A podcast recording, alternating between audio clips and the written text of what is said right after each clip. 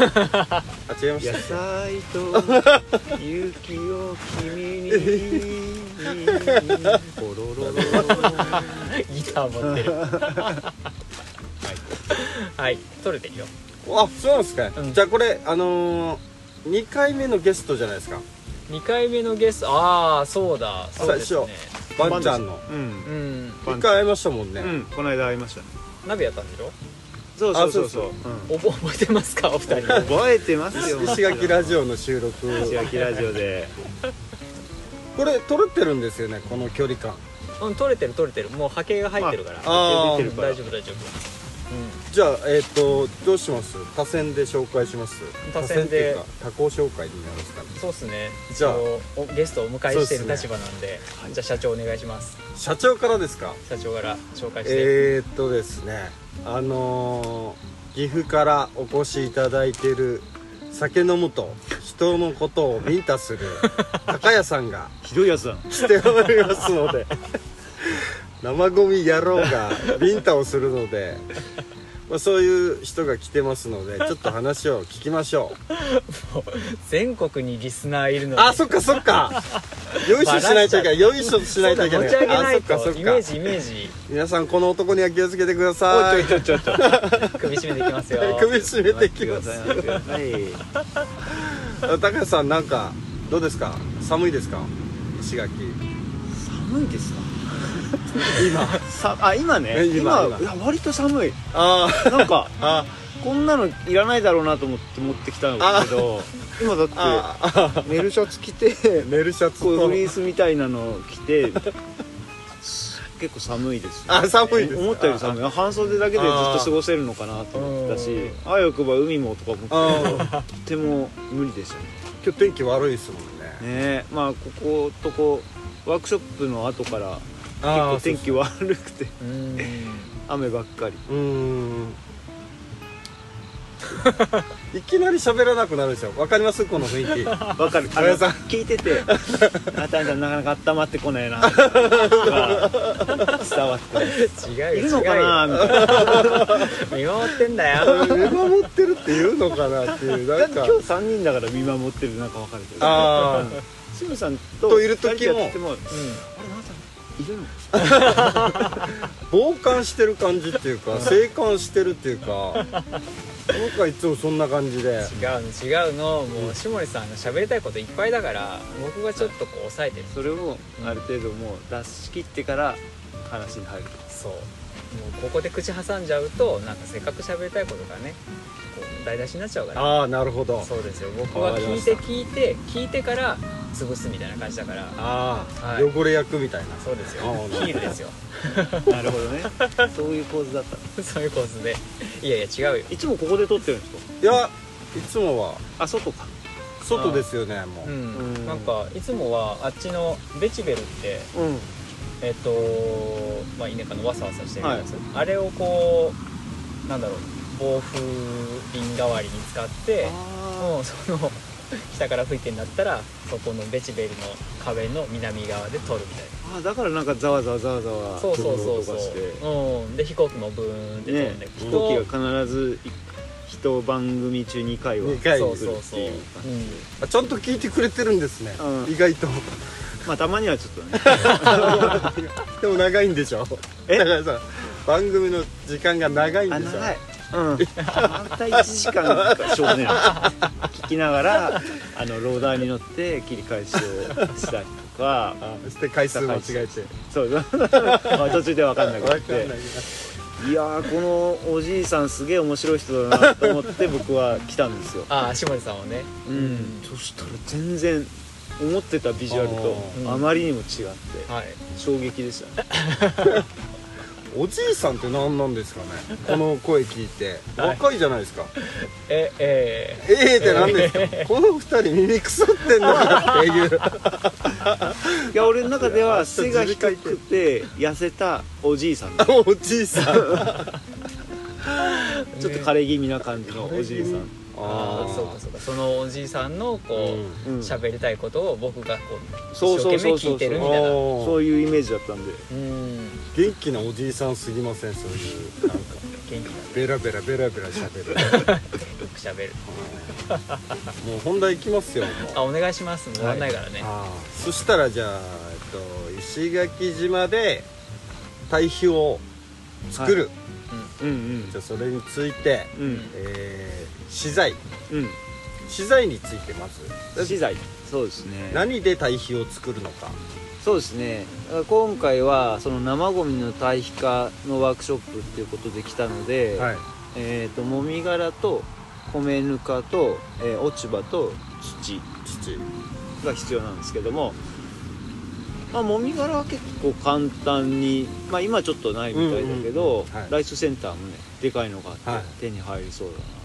ただ米ぬかはあんまりないと。そうですね。やっぱなんかの餌にしたりとかうん、でそこで襖を利用してまあ襖でも全然うまくいくのうんが僕から分かって、で落ち葉は羨ましいですよね。うちの方だと、まあ、針葉樹ばっかりうん。で全然ないじゃないですか白川町だと、うんそれがもういくらでもあるっていうのであと土も、まあ、石垣の土だったら結構そのままうん。堆の材料には良さそうなんで。ただあの今回あの西表はい。島にもね同じようなことで行ったら向こうはライスセンターがないんですよ。あないんだ。基本的にはこ、まあ、あの個人で持ってる人もいるみたいなんですけども、うん。こっちに基本的には持ってきてもみすりをするっていうのであそうだ。だからいやー結構やっぱ離島だとなかなかこう手に入らないものもあるんだなと思ってうん。結構大変だなと思ったんだけどなるほど。まあ材料はでもこっちではなんとかなりそうです、うん。であのー実際あの石垣ラジオの荒木さんと一緒にこう今回企画してやったんだけど、はい。まあ、先に荒木さんの方で床材作ってたんですけどああはいまあ、これがね、うん。まあ、あんまり出来としては良くなかったんですよ。ああ。でやっぱりこれは、まあ、僕が伝えることもちょっと不足してたのもあるし、うん。やっぱ一緒に作ったらあなるほどみたいな感じにたいろいろなったんだけどもやっぱ堆肥作りって結局こう一緒になんなんともまあ五感で感じながら作るっていう感じだからやっぱりあのーリモートとか、うん。あのーメールとかだけでは伝わらないんだなっていうふうに思います。ねえ。あの水分の、うん。えー、と調整する時こうおにぎりにするじゃないですか、うん。あれのおにぎり自体の作り方とか。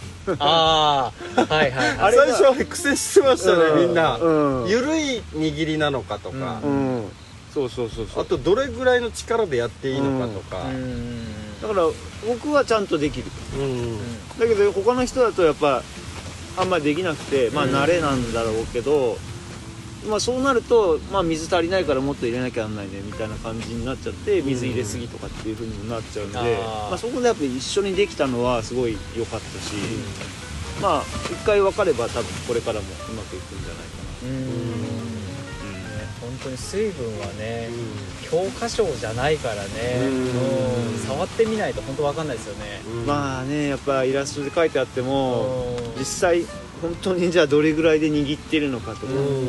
まあやっぱり崩れないようにするために握るっていうようにやらないと、うん。まあ、崩れるだろうなと思って握ってたらやっぱり崩れる程度にしか固められなくて絶対ちゃんと固めるんだって言ってこうギュギュギュギュやらやるぐらいにしないとうん。本当の水分分かんなくてうん。特にあのもみ殻とかってパラパラしやすいからうん。難しいですよ。はいはいそこらは。い際僕も目の前で見せてもらって、が。うん。うんあれ 30%40%40% 40だうん。まあ、手にちょっとつくぐらいっていう、うん。思った以上にあこんなにパサってしてるんだと思ってうん。うん 30%40% もうちょっとしっとりしてるかなってうん。自分では思ってたのね。そうそうそうそう。まあ意外とねあのカラカラのもみ殻でも別に0%ではないですからもう 10%, うん。10%とかぐらいはやっぱ水分があるんですよ。うん。うん。ああなるほでぬかとかだってぬかなんて結構そのままお団子になったりするじゃないですか、うん。あ多分40%近くあると思うんですよ。ぬかだけだと。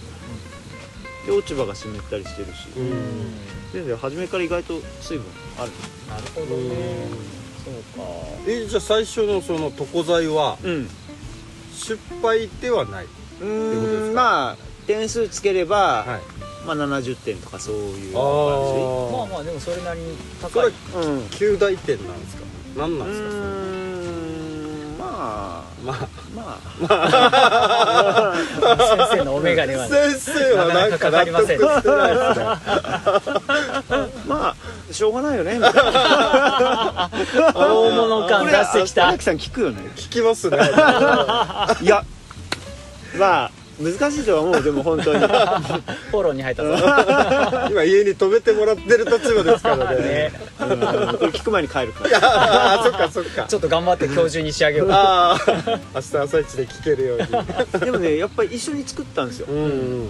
あのワークショップの後に、うん。そしたら次の日にはもうバンと温度が上がって、うん。その日切り返して次の日にも上がってってやってやっぱ4回ちゃんと温度が上がって、うん。で今日5回目やったらもう60度切ってて46度しかなくて、うん。あまあ予想通りと。うん。乾いてきたからうん。発酵止まって温度下がるでしょう。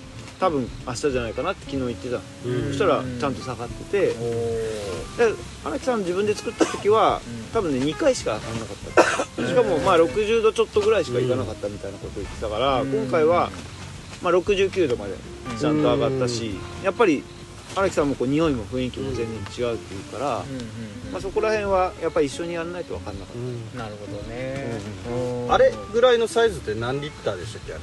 たあれで山。今回、えー20人かける40だから800リッターぐらい仕込んだんですよね。ああれだから20箱分ぐらいなんだけどちょっと最終的に2割ぐらい減っちゃうんでまあ1割ぐらいかな。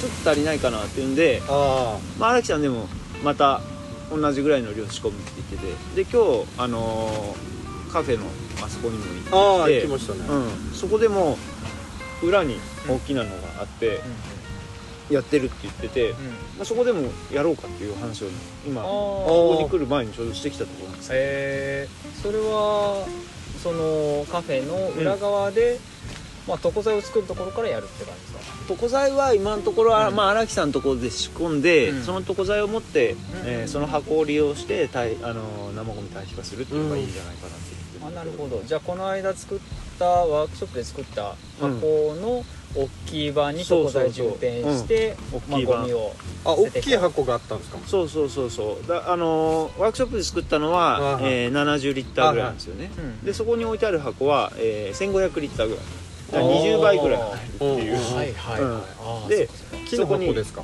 木何の箱木でああのねこの字型になっててで。こっちはブロックなんですよ。でしかもコンクリ床はいはいはいはい。コンクリ床にでブロックが貼ってあって、えー手前が缶抜き式のこはい。の板がこう重ねる感じになって、へ勾配のある蓋がついて、あの旦那さんが、はい。あの大工さんっていうかそういうのをやる人だから、へー。すごい上手に、なんかねあの雨の逃げるためのこのちょっとこうん。う問いみたいなのがついてたりしてて、えー、すごい。ちゃんとしたミニ対比車だ。いやだからあれでうまくいくんだったらやっぱりうん。おしゃれっていうのもすごい大事じゃないですか、今回作った箱もうん。かっこいいじゃないですか、うん。やっぱかっこよかったらやる気にもなるし、うん。置いといてもおこれいいな。うんなるんだけどやっぱりなんか段ボールとかでこあー。う下がくちゃくちゃになってきたなとかなんかあんまりこうかっこよくないとやりたくないんで、うん。まあそれすごい結構大事なポイントじゃないかな。あー。まあでまああれそれでもできそうってことですよね。それはねちょっとだから量が多いのであ多いんですか？うん、かなり1000リットル。あ、まあ、1500リットルぐらい入るから生ゴミが多くなまあ、るから生ゴミそれでいい。の量もね増やしていいと思うんですよ。あもっと増やしても大丈夫。だからあのーまあそれでもやり方としてはやっぱりこう表面だけで処理するっていうのでやっていけばいいんじゃないかああでそうするとまああのカフェで、え1日カフェあのカフェはそんなに毎日たくさんは出ないあっていうから、まああとは従業員の人が家から生ゴミを持ってきて一緒に入れてもいいんじゃないかなって。でじゃあどれぐらい、えー最終的には入ったかっていうのでまああの二次処理うん。工程に移るっていうじゃああっちからまた二次処理のために運び出して。今回ね今日話してきた作戦でははい。2箱あるんで、はい。こっちは一次処理。あこっちで二次処理。あーなるほど。で二次処理の切り返しは缶抜き外して前に出してブルーシートの上で混ぜて水分調節してまたその箱に戻すっていうやり方で。うん。で多分一次処理が終わるまであの満タンになるまでに二次処理が終わるだろうと。で二次処理出てったらこの一次処理がまた二次処理に移るっていうやり方で、やれば。うん、できたら面白いなああそれうまくいきそうですか？うーんちょっと量が多いのは初めてなのでまあでも原理的にはいけるんじゃないかなと思っててでやっぱりこう混ぜない。であとねあのこれちょっとそうさっき話してる時思い出したんだけど、はい。あの混ぜるのにはい。スコップがいいって言ったけど、あの熊手みたいな方がいいあなるほど、ね、あの方がうん。多分混ぜやすいと思うんですスコップだとこう掘っちゃうし熊手でザーってやるとそっちの方が混ぜやすいかな。うんうんうん。表面が少し隠れるぐらいってうんことですよね。多少ゴミ出ててもうん。大丈夫なんで、うんでそれでいけるかな。あとね蓋も今木だったんだけど、はいはい。蓋をちょっとこうあのポリカのトタンとかにこう変えてああ光が入るように。そうそうそうそう。あーなるほど。やっぱこう乾かす。はいはい。あとトタン屋根だとこうちょっと蒸気もうまくこと出てくるんじゃないかうん。なるほど。この山のところから、ね、そうそうそうそう、うん。まあそんな話を。俺ずっと生ゴミの話ばっかりしてる。まさに生ゴミ野郎だ。収録もさ何回、えー、3回目なんか石3回目垣ラジオに出て。そう小のラジオ小のラジオ。の西表で撮っあて撮ったんだ、うんその青年たちと撮っはいはてで今日なんだっけ今日この三回目のこれ何でしたっけ？石垣島の畑で喋り倒す。あそんな感じの。そんな感じの。愛情ないな 永谷さん。いやいやいやいやお互い様でしょ。パッと出てこないじゃん。めっちゃアウェー感今感じましたよ。あっちからは岐阜なんだ。こっちから石垣なんだ。みたいなそんなことないよ。こうだよこうだよ。ちゃんと石垣だよいやいや。なぜまだまあだねまだこっちかな何これうちの畑なのに変な変なアウェー感まだみんな仲良しだよ。あみんな仲良し。そうだ OK じゃあ続きを。ラブですね。ラブだよ。ラブ。ラブ。ですえ長谷さんどうなんですか？こっち来て。いきなりぶっこんできたね、じゃないですか。僕はだからこの人って車で1時間ぐらいだったそうそう1んですよ時間ぐらいね。でうん。長谷さんのところであのアジア学院の、うん。あのなんだっけ？研研修生そうそう。生生徒が、学生たちが。ね、年に1回、うん。そういういろんなこう有機農家をうんうん。日本中をねバスで回るみたいな、そうキャラバンみたいなのをやってそうてへえで、うんまあやっぱこう卒業生卒業生っていうかあれ？えっとねあれはね卒業前の,、うん。あの最後の研修旅行みたいな感じで、うん、西日本研修旅行って、まあ、栃木にある、あの学校なんですよ、はい。アジア学院って。でそこに来てる学生たちは、まあ、アジアとかアフリカの地域から来るんだけど、うんあの4月に日本に来て、うん12月に、えーと国に帰ってくる。お1年ではないんですね。1年ではないんですよ。まあなんでかっていうと冬場は作物ができないああなるほど。ううん。んっていうのとあと人来た。来たあ来た。来た。飛行機来たこれ噂のこれだ。こんな感じなんだ。こんな感じこれだいぶやっぱり聞こえてないのかな。ああこれねちゃんと結構拾いますよね。プロペラ機じゃないですか下うん。ね。プロペラ。っ珍しいねぽい音だったね。うん。中からのあそうだ時間でわかる。あここあそんでうそのアジア学院の人たちが来るからなんか有機農家と交流をうん。するのに来ませんかっていうふうにお誘いを受けてであのー僕の有機農業を習ってた、えーその農家さんと一緒に行ってうんうん。で話する。3回ぐらい僕行ったんです来てる来で1回はあの娘さんを連れてきてくれて。ああそうそうそうそう。うん。なんか、まあ、そういう交流をしてほしいなと思ってうん連れてったけども。結構楽しかったんですよねいうんろんな国の人がいて。うん。でなんかちょっとゲーム的にねどうどうやってこうんうやあの農業やっていくかみたいな。ワワークショップもちょっとやーってね。クショップやったりとか。うん。そうそうそうそう。あの時一番最初に来てくれた時って新規収納してたっけ？いや研修期間中だったと思う。あうんー。そうそので研修先の人が行くっていうからうん。えーそこに一緒にこうついていかせてうもらって。ん。そうそうそう。そう。で高谷さんが研修した農家っていうのが本当は今日ここに来てる予定の。ああそうなんですか。そうそうそうそうああなるほコロどナでねちょっとやめた方がいいねって今回はなっちゃって残念ながら来れなくなっちゃったんだけど。おそうなんですよ。そうなんですよ。残念ながらへそうなんですまあそんな付き合いだから結構長いよねそうですね。であと同い年なんですよね確か。そうそう。学年も一緒。学年が一緒。僕53年の早生まれだから学年的には52年。僕52年だから、ね。11月だから。同級生。うん同級へえうんうん何中ですか一緒？一緒一緒生 違う違う違う。秋田中だし、うん。秋田中秋田中じゃかね名古屋中秋田とあれ どこ僕で名古屋です。名古屋あそうまあ全然、うん。こっちがハイソな感じでそう。シティボーイだからね。シティボーイこっちだね。シティボーイ。っていうもう言葉がもうシティじゃない。ですそうなんですよ。でまあ。そうだよね、んそれからなんかたまにこう、うん。いろんな機会で会ってたら、まさかの、ほどあ長谷石垣行くってよあ行くってよ。え えーみたいな。もう衝撃ね全然誰にもそういう素振り見せてなかったからね。ね。うん。しかも言わなかったんじゃないですか？ラジオ始めたよも。あそう言わなかったよ 言わなかった。何があったんだろうって逆にこっちも心配になりますよね。あれ？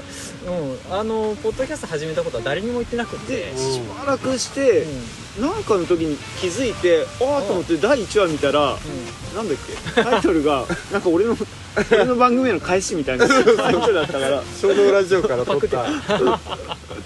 あれ？と思って。やってんじゃんと思って。びっくりした。そうなんですよ。はい。勝手にね。あ下森さんがあのそのタイトルにしようって言うから。確かに、うん、番組内でそんな話してそう僕悪くないんです。この人が悪いんです。ででどうなんですか？で どうなんです？か ここっちの生活は？こちらの生活はもうあのすっかり慣れまして馴染みましてうん。もうあんな寒いとこなんか行かねえみたいな。まあ行かないね。ひどい俺明日帰るのに。すげえ雪降ってるらしいですよ。あ今、うん。あそうなんだ。さっきうちから写真が来て本当？めっちゃめっちゃ積もってた。久しぶりに いやー昨日伊藤さんと、うん。あのちょっとズームでミーティングしてて、うんうん。今日今朝マイナス6度予報だっていうのは聞いてたんだけどまさかそんなに雪降ってるとは。うちはねあそこより標高高いんでマイナス8度ですよ。うわそうか。もう朝寒くて。ですよね、朝寒いっすか？あ寒いよね。寒くないんじゃないですか朝は。あ寒くない？布団の中だったら寒くないですまあね、うん。うん。寝坊農家だし。もう農家早起きできない農家な。早起きできない。俺出勤する時寒いよ。のわあそっか。日の多くないからまだ。あでもとさやっぱりあったかくて、まあ夏は僕もちろん沖縄来たの初めてなんで、来ました。あ来ました。名ジャン物2本目の名物じゃ来たらラジオ終わるとか。なん2か回来たらラジオ。2回来たらとかなんかいその1個の次が来るまではもうそれで締めるとか。なるほど。一応遠くからある程度聞こえるじゃないですか、うん。えそれ何？今決めたの？そのルール。今決めようかなと思ったけど でも長谷さんがふわふわしたまま終わるからそれはなしっていう話なんですよね。いや別に喋りっぱなしってタイトルだからいいんじゃあない喋りっぱーなしで。あーそっか。あー何かそういう含みもあるんですね。そうです。何かをカチってやるっていうなポッドキャストじゃない。そっかそっか。なるほど。はい。農系じゃないですもんね。農系じゃないからね。うん。一言も言ってないからね。そう一言も言ってないんですよね、うん。まあ、大人気農系ポッドキャストそのラジオが来てしまって 本当に恐縮しておりますけど。自分で言ってるよ。頭おかしいですね。そりゃ酔っ払ったらビンタするでしょリスナー。もう目が合うたび怖いんですよねなんか頬を出せみたいな。うん。ピンとしてでもちょっと叩きやすい角度に調整してきてるあたり。いい音が鳴るだろうみたいな。あれでもこれちょっと本当に聞いた人誤解されるああそうとですね。困るん。で嘘ですって言ってきます。嘘です。叩いてません。YouTube で顔が腫れ上がった様子を。本当あれからずっと腫れてて心配してるんですけど大丈夫です。腫れてんの顔でかいってディスってるのと一緒ですよねいや顔面をビンタしただけではなく心まで傷つけるとこいう。んな短期間でディスる人僕今まであ初めてあらゆる手でマウント取ろうとしてくるちょっとよくご存知で、もう付き合いも長くなった。ね全部無意識なんですよでも。うん。叩かれるまで分かんなかったですねいやいやいやいやその説は本当に失礼しました。いや本当いいのこれ流しちゃって。もう小脳ラジオ結構ファン多いでしょあ大丈夫？大丈夫。大丈本当大丈夫。夫 俺ずっと聞いてるからね。う んあありがとうございます。いやいやいや。ああもう1回目からずっ一回目とから続きあ本当ですか？本当本当。ありがとうございます。めちゃくちゃファンじゃないですかじゃめちゃくちゃファンですよ。そうだ。ステッカーをあげようと思って持ってえそんなのあん？のあうん。そうそう収録中にステッカーあげる？なんかタモリクラブみたいなのであありがとうございます。もうこれあの携帯の画面の方に貼っといてください。あああ画面かよ。あ他方にしますじゃあとりあえず下地さんの軽トラに貼っとこうかな。そんな使い方でいいんですかこのテープ。そこそこ大きくないですか？そこそこちゃんとしてるし。してるしてる。すごい。いや作ったんですよ。これは何？あの誰デザイン？五段農園はこれはね娘さんだったけど。あのねポッドキャストでつながってるほ同じ農系ポッドキャストの人に、うん。うん。まあ、ちょうどポッドキャスターでこう話をしてる時に、うん。今度はスタートワーク変えようと思うんだけど、誰にお願いしようかなみたいなことを言ったらその人の知り合いでうん。なんかデザイナーとかカメラマンをやってるうん。女の人がいるからはいはい。その人結構あの合うと思いますよって言われて、うん。まあ、コンタクトしたら、うん。あじゃあぜひって言ってくれてでなんかこうイメージを伝えてで代金は野菜払いおおいいっすね。でさらにうん。最終的にはうちのけ畑に結局来てくれあて本当にすごい。でうなんかあのーまあいろいろ食べて、まあ、すごく美味しいっつってん。喜んでくれて、でその時に黒大豆があって、うん。ちょっとちょっとというかかなり大きめの黒大豆をうん今年初めて作ってたんだけあど、ー。で、まあ、料料理もする人で、うん。それ見てこの黒大豆は絶対欲しいって言ってその場で予約して、でこの間あの仕上がってもう年末12月の中上旬か中旬ぐらいに、まあ、そのお正月の黒豆用にうんうんそれを買ってもらって、うんですごい喜ばれてっていう感じで、なんかポッドキャスト始めたことで、ん。なんかいろんなつながりが増えて、うん。そうそう。なんか小脳ラジオ聞いててあすごいなって思うのは続けてるのもすごいし、うん。内容も面白いし、うん。あと広がってるじゃないですか、うん。おなんかそれすごいなと思ってて、だって生ゴミのことだって、うん。まあ、結局荒木さんとつながったのうん。もポッドキャストやってたからでね本当ね、まあ、僕はやすごいやってよかったな、うん。一時 YouTuber になろうと思ってあそう。YouTube も頑張ってたんだけどあなんかね10本ぐらい上げた時点でもううん。無理だな。ー。あー。えー何が一番無理だったの？いやなんかねやっぱ編集も大変だしうん。うーん。やっぱなんか難しい。疲れるし難しいしうん。もうちょっと YouTube あんまり合わないなと思思い始めて、うんやっぱポッドキャストの方が気楽だし楽しいし、えー。うん、でも本当に広がってて。うん。この間なんかね小脳ラジオのファンだっていう、えー男の子が北海道から うちにわざわざ、おえうん。男の子？うん。まだ20代お前半ーぐらいの、うん。え小脳ラジオ聞いてで会いたいって思ってーずいぶんなんか8月とか9月とか夏ぐらいに連絡くれて、うん一回行きたいんですけどって言われてで12月の、えー何日から3日間行って飛行機に乗ってあでいろいろ行くのって言ったらうちだけだっつうの。えあーー、すごいね。マジで。そのためだけに。そう。でもう一緒にこう堆肥を仕込んだりあとかしてあ作業も一緒にさせあ一緒に作業もして。まあなんかせっかくだからあの作業もししたいっていうから一日はこう一緒に、うん。えーして。え泊まり込みですか？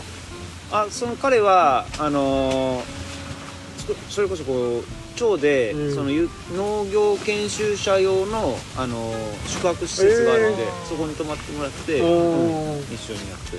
うん。ね本当面白いもんだなって。いや本当にね、うちもそのうち来るかな本町ちゃん。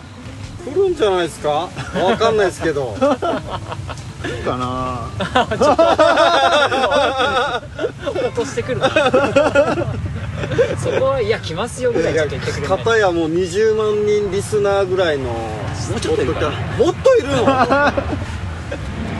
えーといやいや。うちは、えー、27人リスナーすごいな。万分の1ですね。でもこういうふうにだんだん気持ちを忘れてくんでしょうね。そうですね。リスナーが万とか超えてくるとも。ちょっとね調子乗っちゃ嫌な言い方するな。うもううなんかしょう27人もいたら1人ずつの顔思い浮かべられますもんね。ねあの人とあの人と ちゃんと覚えられる数。大体なんか身内だよねきっとね。ああ多分。うん。なるほど。あ分からないですもんね誰聞いてるか。わかんないからね。ああなるほどな。でも年齢層とか見ると大体こう絞れるじゃないああなるほうん。どそんなこと予測してるんですね。ちょっと見るとねわかる。40代が3 4 0代がやっぱ多くて、これあの人だみたいな。あまあ身内だな。身内票が面白い。でもよくわかんないのはタイに何人かいるんだよ それはだっていろいろいるでしょ。アジア学院にうん。いやアジア学院の人たちは全然知らせてないから。長谷園のつながりでいろいろあるでしょああ確かに。ないと思うんだけどな。なんかよくわかんないんだよね。女性ファン多そうっすもんね。ただバグってるだけなのか。インスタからの流れとかないですか？ないね。長谷さんのインスタの流れ。長谷さんはインスタ最近全然やってないから なんか一時ちょっとやってたけどあー。もうやめちゃいました。あもう疲れちゃった。いやこっちの生活楽しくてね。あ日々忙しくやっているとですうーん。ねまあいいかって思っちゃっうーん。て結構その農家やってる時ってその半分仕事みたいなうん。ところがあったからうん。発信をああ発信がねしなきゃいけないっうん。ていうような気持ちもあったんだよねうん。やっぱね。うんそうですね。そうそう。確かにそれは必要ですよね。やっぱ自分がこういうことやってるとかっていうのの発信みたいなのうん。でも今はねあの勤め人になっちゃったから、うん。うん。僕が背負ってる看板がないんだよね。となるともう遊ぶしかないみたいな。なるほど。遊んでんなって。遊んでる。ただ遊んでるだけっていうね。あいいっすね。うん